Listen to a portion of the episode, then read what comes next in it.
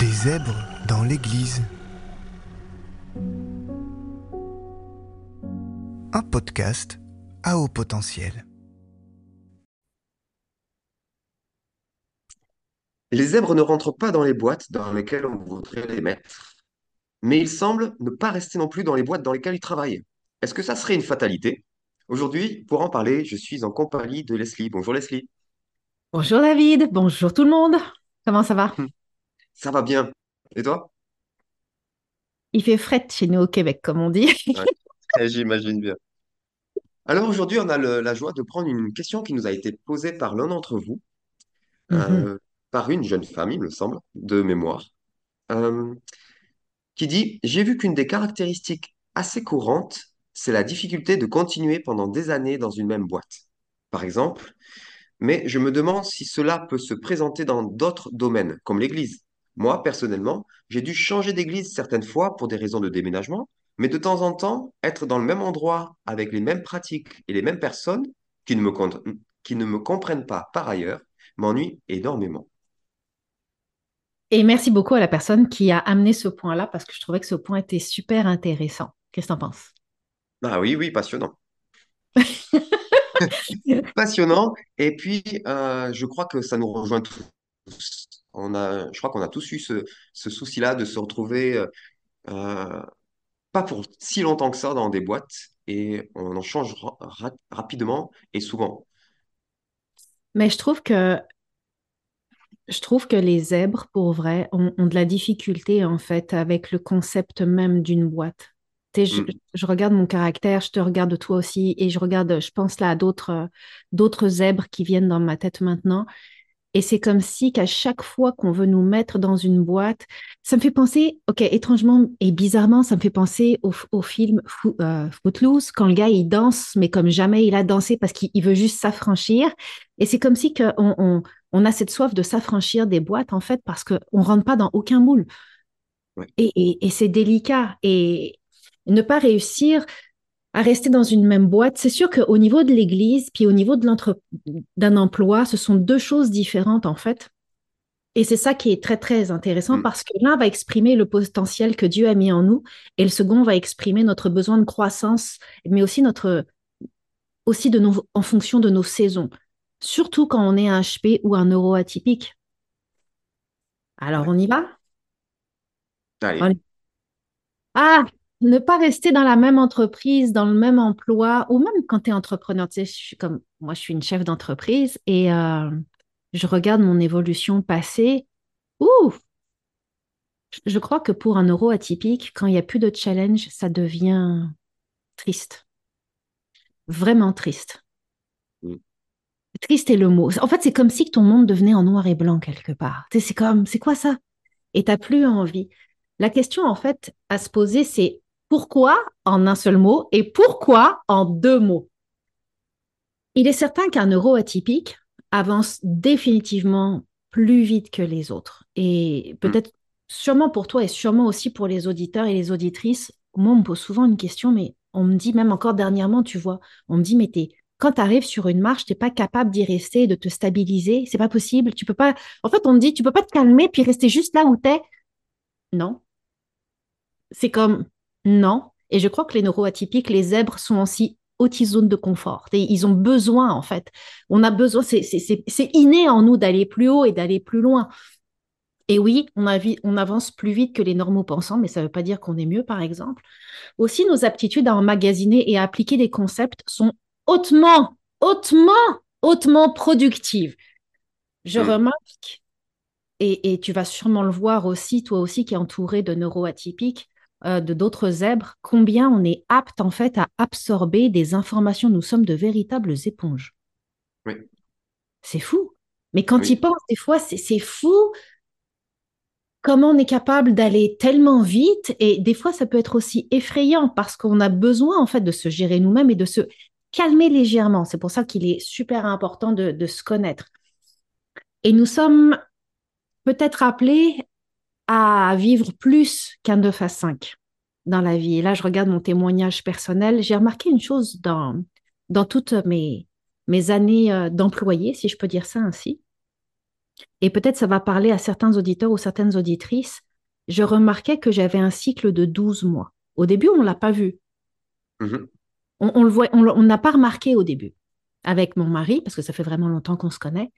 Mais à un moment donné, je- en fait, je connaissais tellement bien la boîte où je travaillais.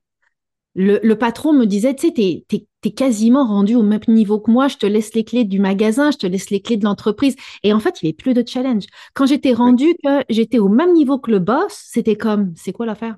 Ça devient trop facile pour moi. Là. Je m'ennuie, Ouais. je m'ennuie. Et je m'ennuie était la phrase terrible. Mais on a remarqué au fur et à mesure des années que j'avais vraiment un cycle de 12 mois pile. Quand j'arrivais au 11e mois, mon langage commençait à changer. Je Mhm. commençais à dire, OK, je dois trouver un autre travail. OK, je dois aller ailleurs. Je dois faire d'autres choses. Je suis plus capable. Je suis plus capable. Et je Mhm. répète, je suis plus capable. Et je m'ennuyais, en fait. Je dépérissais véritablement. Est-ce que ça t'est déjà arrivé, toi aussi? Alors oui, mais euh, j'avais, je sais pas, je sais pas d'où ça me vient, mais j'ai trouvé une astuce pour que ce cycle soit un peu plus long. Ah, C'est que c'est une bonne chose. Euh, j'ai cherché hein, euh, pendant les- ces quelques minutes là, j'ai cherché d'où me venait cette histoire-là, mais le fait est que chaque fois que j'ai été dans un nouveau job, dans une nouvelle responsabilité, que j'ai avancé en prise de responsabilité, j'ai rapidement commencé à former ceux qui étaient avec moi Mm. pour le jour où je ne serai plus là. Mhm. Ça y est, je sais d'où ça me vient. Ah, viens- grand moment de révélation, chers amis. Veux-tu nous le partager, David?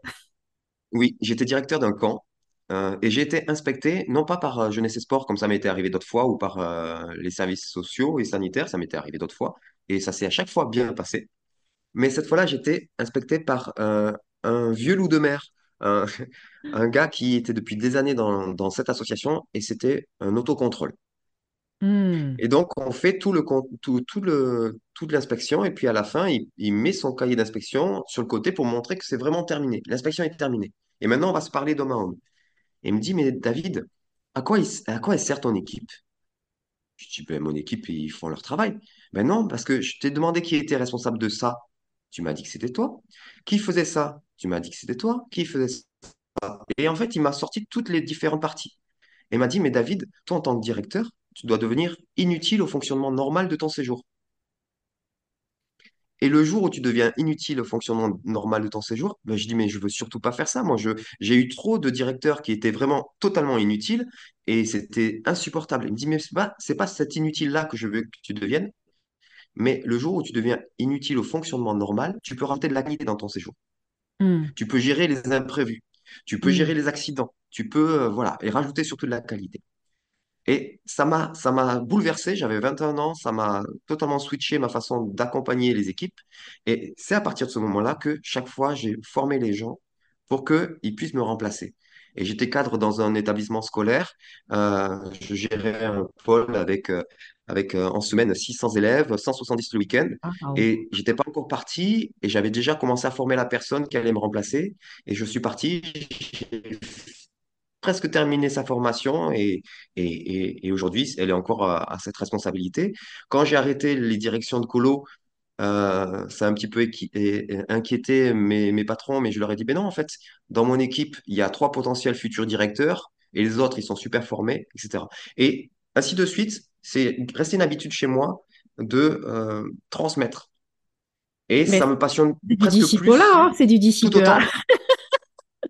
Exactement. Donc, il y a toujours cette phase de découverte d'un nouveau Mm. métier, découverte d'une nouvelle passion, et puis ensuite, je le transmets à d'autres. Et une fois qu'il y en a d'autres qui savent faire, eh bien, je veux plus rien avoir à faire avec, parce Mm. que c'est terminé. C'est plus, mon- c'est Mm. plus mon mandat. Et, euh, et je suis passé à autre chose, mais euh, j'ai la satisfaction de dire que j'ai abandonné personne. Pareil, aujourd'hui, j'ai une entreprise de création de, de- de meubles. Euh, j'ai formé un gars qui est devenu meilleur que moi. Aujourd'hui, je continue à toujours à temps partiel parce qu'on en a besoin financièrement, mais je sais que si je devais arrêter totalement, mes clients ne seraient pas abandonnés parce que euh, euh, ce jeune homme est capable de, euh, récupérer la- l'affaire et de l'amener plus loin. Mm. Waouh, mais c'est vraiment intéressant ton témoignage.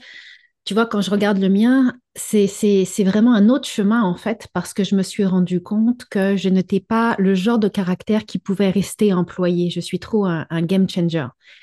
Et la seule voie de mon côté était définitivement l'entrepreneuriat et multi-entrepreneur parce que c'était, euh, j'ai besoin en fait de, de défis constants et des défis de plus en plus hauts, de plus en plus gros. Puis c'est pas, c'est pas, c'est pas mal en soi, mais je remarque que lorsque je me sens enfermée dans quelque chose où je n'ai pas ma place, je vais, comme de l'eau, je vais trouver un chemin. Et je crois en mm. fait toi comme pour moi, comme pour les auditeurs, c'est de comprendre ça. Quand les gens ont de la difficulté, en fait, quand nous, les zèbres, on a de la difficulté à rester dans la même entreprise, dans le même poste ou dans la même boîte, c'est peut-être qu'on n'est juste pas à notre place. Parce que mmh. quand tu es à ta place, peu importe les défis, peu importe l'étiquette, peu importe la boîte, parce que veut, veut pas, on vit dans une société qui fonctionne dans un système de boîte d'étiquettes et euh, on peut pas fuir avec ça là. Sinon, tu vis en autarcie et tu peux pas vivre en autarcie. Donc, c'est juste que on doit trouver notre place. Et je crois que quand tu es à ta place, tu n'as pas nécessairement envie de changer, en fait. Et je mhm. parle, ici, je parle même pas de l'Église. On n'est même pas encore rendu là. On parle juste mhm. d'un emploi, on parle juste de ta, de ta fonction ici.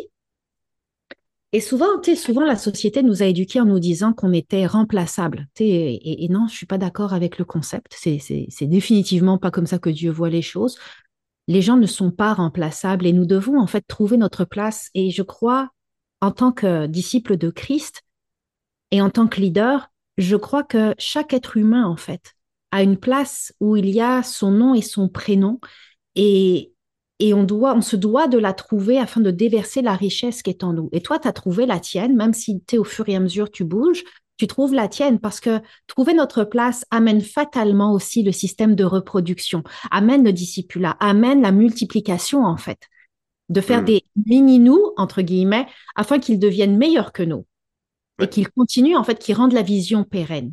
C'est ça qui est super intéressant. Et du coup, par rapport euh, aux églises, est-ce que ben, ça serait pareil? Euh, Non. Non, pourquoi? Parce que c'est un autre concept on, parle, tu sais, quand on parle de tout ce qui est euh, de nous vers le monde comme un emploi ou une fonction, c'est de nous vers le monde. Sauf que l'Église est un autre concept. C'est de Dieu vers nous et c'est aussi une famille tellement riche et tellement précieuse. Mais en même temps, les saisons changent et nous aussi. C'est ça mm. le truc. Et souvent dans l'Église, il y a des on a eu tellement des mauvais messages dans l'Église postmoderne. C'est triste, c'est très triste parce que je crois qu'on, des fois, on perd le focus. C'est souvent, j'ai entendu des gens dire, et j'ai fait partie de ces gens-là, je me suis repentie, de dire que, tu sais, euh, si je change d'église, je vais être une bad girl. Mais c'est pas parce que tu changes d'église que tu vas quitter Christ. Je veux hmm. dire, c'est comme, des fois, tu changes d'église parce que tu déménages et et souvent, les gens vont se dire, mais moi, je déménage pas, alors je peux pas changer d'église. Je dois rester dans cette église ad vitam aeternam. Mais non, parce que l'église est comme le pot d'une plante. La chose, c'est qu'une plante, et, je repense toujours au déménagement de 500 km qu'on a fait, j'ai dû rempoter mes plantes. J'ai dû les changer de pot. J'ai dû les mettre aussi dans des pots plus grands. Et des fois, c'est ça la chose qui se passe avec l'église. En tant que, en tant que plante que nous, nous sommes, on a besoin, en fait, des fois d'avoir un pot plus adapté à nos besoins, une autre terre aussi à nos besoins. Il se peut que dans ta croissance, là où tu es, ça ne te suffit pas, pas dans la mesure où ça ne te suffit pas dans tes exigences, mais il se peut qu'en effet, une église, à chaque église, je crois, pour moi, je vais refaire ma phrase. Euh, je vois les églises un peu comme des planètes et des galaxies dans un système solaire. Et chaque planète a un écosystème qui lui est très, très propre. Et, et de par mes fonctions également apostoliques, parce qu'en tant que ministre de l'Évangile, je suis une femme d'affaires, mais je suis aussi un ministre ordonné, je rencontre des tas d'églises. je rencontre des églises où un bébé qui vient d'accepter Jésus est absolument parfait pour ce pot-là. Il y a des hmm. églises qui sont pas nécessairement euh, pro-délivrance ou parler en langue, qui sont pas je crie, qui sont pas comme ça. Et pour euh, quelqu'un qui commence à grandir avec le Seigneur, ça peut être un pot de terre absolument parfait. Puis quand la personne mature, elle a besoin d'un autre pot de terre. Elle va peut-être aller chercher une église plus euh, théologique et approfondie et doctorale, whatever. Et en fait, c'est ça. On oublie souvent que l'église est un, un écosystème, un incubateur qui nous permet d'apprendre, de nous développer, de nous connaître aussi en tant qu'enfants de Dieu et en tant que création de Dieu. de découvrir nos aptitudes, nos talents, de découvrir qui nous sommes, ce que, ce que Dieu s'attend en fait de nous, pas au niveau collectif, mais au niveau aussi individuel, de connaître notre unicité pour l'offrir à ce monde et de pouvoir manifester Christ. Et, mais on oublie une chose majeure, c'est que tout disciple de Christ, avant d'avoir la peur de changer d'église ou euh, de se sentir obligé de rester dans une église spécifique, nous, nous ne devons jamais oublier que le but d'un disciple est de porter du fruit en tout temps. Et la chose, c'est que quand tu sais, quand ton esprit sait que tu ne portes plus de fruits là où tu es, tout ton être, en fait, te dit d'aller ailleurs. Est-ce Mhm. que c'est mal? Non. Qu'avons-nous à dire sur le sujet, David? Ouais, alors, mon expéri- mon expérience, c'est intéressant parce que justement, elle est différente. À Ok. nouveau, Ah, c'est génial. moi, je suis né dans une église euh, et j'ai changé une fois. J'ai changé une fois en déménageant. Je suis resté dans le même réseau d'églises et euh, je l'avoue, dans ma précédente église, j'étais un trublion. Je, euh, je, j'ai, comme toi, je pense hors système, je, je, je pose des questions qui dérangent, j'ai euh, j'ai des attitudes qui peuvent ma- être mal comprises, surtout à l'époque où j'avais encore beaucoup de blessures, j'étais encore, euh, et puis j'étais rebelle, etc. Donc, Oui, et puis tu es un c'est zèbre aussi. N'oublions pas que le sujet, c'est quand même les zèbres dans l'église. Exactement. Et alors, un zèbre euh, euh, qui, a, qui, euh, qui est rebelle, c'est terrible. C'est Mhm. dévastateur même. C'est terrible. Et, euh, mais ils ont su, ils ont su, comme ils ont pu, m'accepter, m'aimer, euh, malgré tout, même s'ils ne comprenaient pas tout. Et j'ai eu énormément de chance, c'est que dans une église où la personne qui est responsable de cette église elle-même est un zèbre. Oh. Donc, obligatoirement, ça, se, ça se traduit dans la, dans le fonctionnement de cette assemblée. Et donc, euh, elle a même besoin de changer plus souvent les boîtes que moi. Donc, je, je fais même partie des personnes qui, euh, qui font ce qu'il faut pour que certaines boîtes restent ou certaines, du lien se fasse entre les différentes boîtes. T'es tombé sur un zèbre euh, bien zélé. Exactement. Et donc, euh, ben en fait, je m'éclate parce que tu disais, j'ai besoin de défis, etc. On Mhm. les a ici. Et en tout cas, si tu as envie, Mhm. si tu, euh, si tu as, si tu as envie, si tu as ce qu'il faut et si on, on comprend, on, on- on perçoit que, que il y a le sceau de Dieu sur les projets que tu as envie que tu as reçus, eh bien, vas-y, fonce. Et puis, euh, on va t'accompagner si possible, euh, si on le peut, autant qu'on le peut. Et puis, euh, on sera là pour te ramasser si jamais tu tombes. Ça, c'est cool. C'est une bonne église. j'ai vraiment grandi dans une assemblée, enfin aujourd'hui, je m'épanouis dans une assemblée qui, qui comprend mon fonctionnement et qui m'accepte comme je suis et qui est parfois surprise, souvent surprise, qui comprend pas tout, mais ça se passe bien. Donc j'ai vraiment énormément de chance dans Mm. mon cas parce que je suis entouré de, de- de personnes qui m'acceptent comme je suis. Et donc, je peux donner mon potentiel, euh, changer de projet, en, en, en confier pour pas les abandonner, euh, certains au bout d'un moment, et puis euh, passer à autre chose. Ça se passe bien.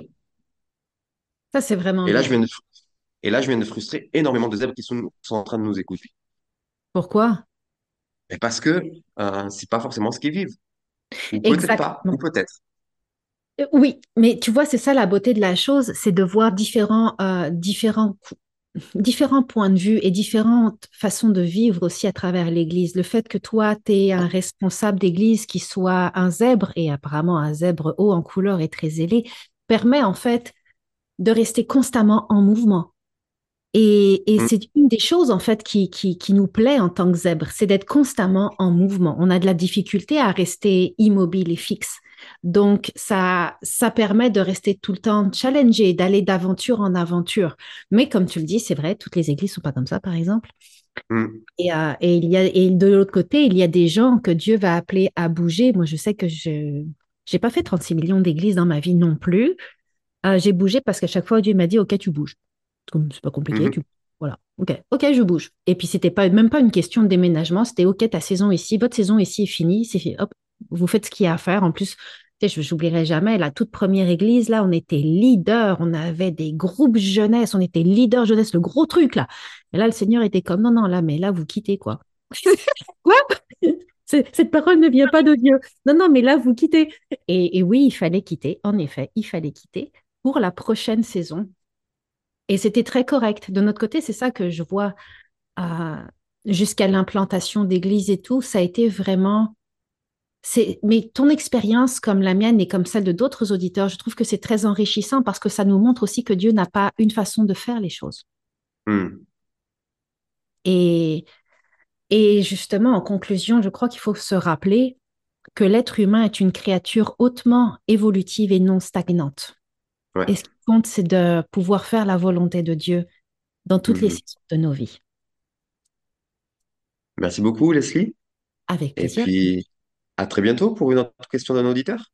À très bientôt. Et merci à tous les auditeurs de poser vos questions. Personnellement, là, je peux témoigner de mon côté très personnel. J'aime particulièrement découvrir vos questions et que nous puissions y répondre au fur et à mesure des, des sujets de podcast. À bientôt. À bientôt.